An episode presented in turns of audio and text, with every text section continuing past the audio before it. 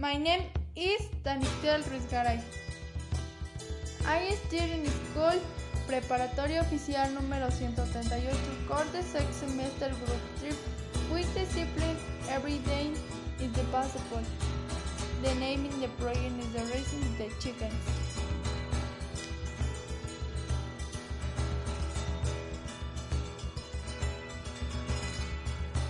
Ecología. Es sustentable la crianza de pollos porque podemos observar el tipo de crecimiento que se va obteniendo con el paso del tiempo. En base a su alimentación y cómo es que se va adaptando a, su medio ambiente, también debemos de tener en cuenta que no es fácil, no es fácil criar un pollo, ya que se necesita de muchos cuidados para prevenir sus enfermedades y alergias. Es importante que una vez al mes se le apliquen vitaminas prevención.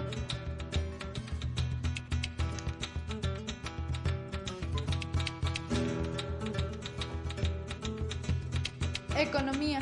La crianza de pollos es una idea de negocio que requiere de mucho trabajo, tiempo, compromiso para obtener buenas ganancias, obviamente, ya que ayuda a las personas con escasos recursos. En el proceso de la crianza de los pollos se invierte dinero en la alimentación, vitaminas, jaulas y bebederos, en las cuales los pollos van a vivir no, no muy bien, pero sí donde ellos se sienten seguros de ellos mismos.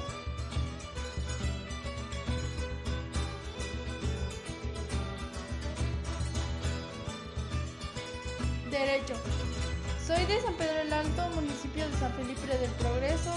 El lugar donde llevo a cabo la crianza pollos es un terreno amplio, tiene suficiente espacio para cada jaula y bebedero. Es adecuado para cada uno de ellos, ya que gran parte de, mi comunidad se dedica a la crianza de pollos.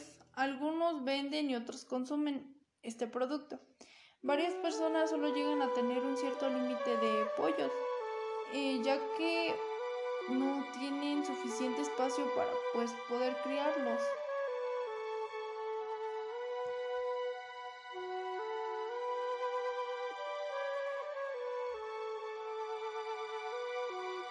Matemáticas. Vamos a mencionar la construcción de nuestras jaulas, ya que en donde es en donde entran los tipos de estrategia matemática. Una de ellas es que se utiliza la factorización de funciones polinómicas a través de los números o símbolos, ya que estuvimos desarrollando para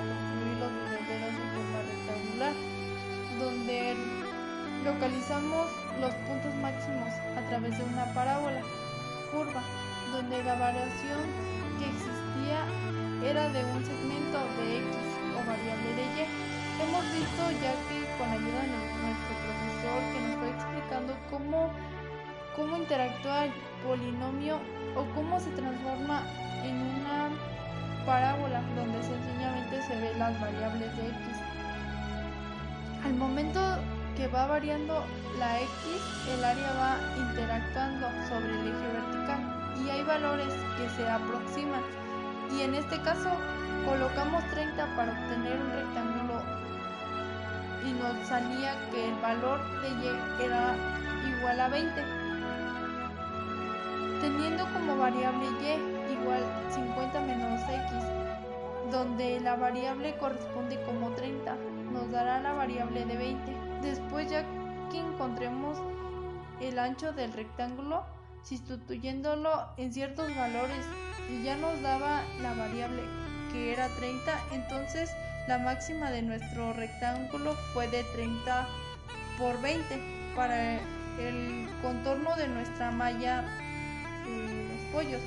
Al final obtenemos entonces que es una máxima de un rectángulo. Aquí nos pide un rectángulo no un cuadrado más sin embargo si fuera el área máxima para un rectángulo, el lado de cada malla debería medir alrededor de 25 y esto sería la factorización de un polinomio.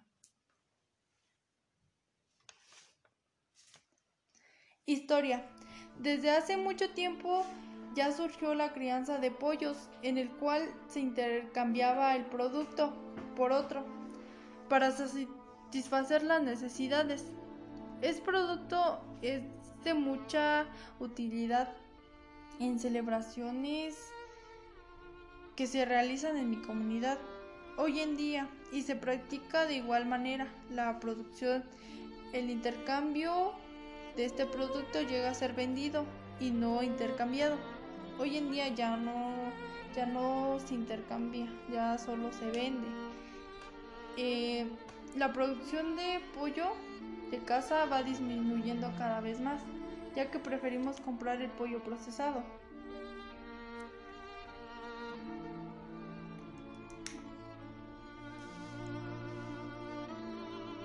Gracias a este proyecto hemos aprendido cómo se lleva a cabo la crianza de pollos. Es algo que se ve reflejado en la vida cotidiana y diaria.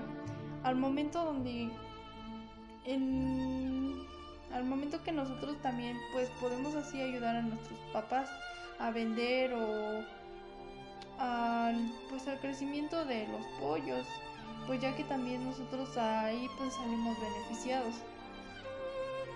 Eh, me llevo una gran experiencia, pues porque sé el valor de los animales, que pues el animal tiene un, un espacio importante en nuestras vidas, ya que pues sinceramente sí nos encariñamos con, bueno, en mi caso me encariñé con los pollos y todo eso. Y pues gracias por tomarse el tiempo de poder escuchar este, este episodio y hasta la próxima.